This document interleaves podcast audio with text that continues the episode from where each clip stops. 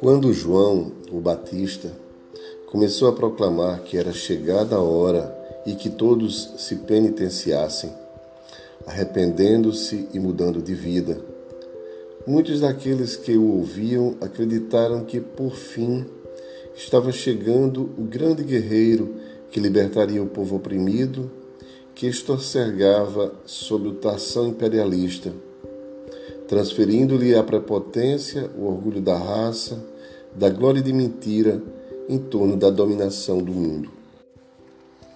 E veio Jesus, simples e nobre como o lírio do campo, puro e vigoroso como uma espada nua, pregando o reino dos céus, aquele que é indimensional, que dispensa todos os aparatos e exterioridades. Em razão disso, não foi aceito porque o orgulho cego desprezava a pureza. Tinha a simplicidade como miséria moral e a pobreza como condenação divina. Até hoje, infelizmente, embora os exemplos de exaltação dos valores espirituais, o culto ao bezerro de ouro predomina terrível, iludindo os fantasiosos que supõem não terem como enfrentar a consciência que despertará um dia. Acreditam no poder político, agarram-se às velhas fórmulas da corrupção e do verbalismo moral, pretendendo-se uma existência física sem termo, como se a enfermidade, a velhice e a morte não o derrubasse dos pedestais da ilusão que vi... acreditam no poder político, agarram-se às velhas fórmulas da corrupção e do verbalismo moral, pretendendo-se uma existência física sem termo, como se a enfermidade, a velhice e a morte não o derrubasse dos pedestais da ilusão onde vivem fascinados.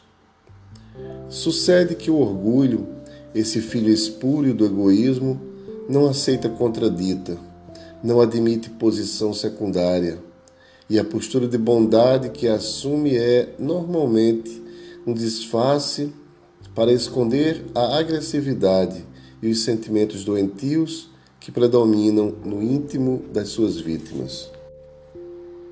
Acautela-te desse morbo infeliz que destrói as belas florestas do bem, do humanitarismo, da caridade.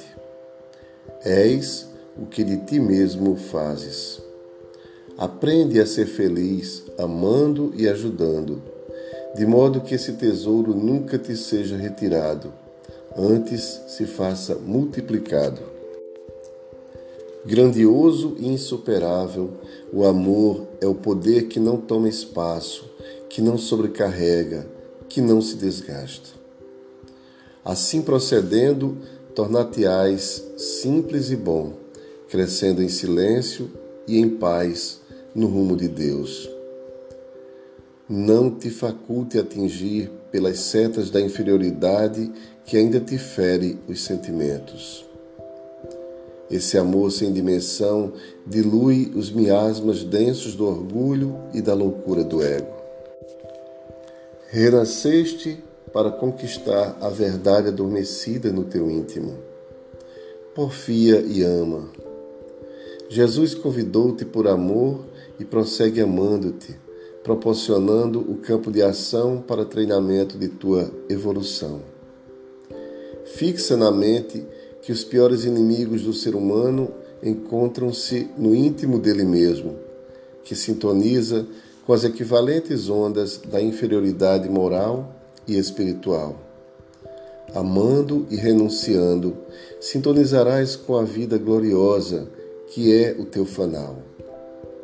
Do livro Ilumina-te.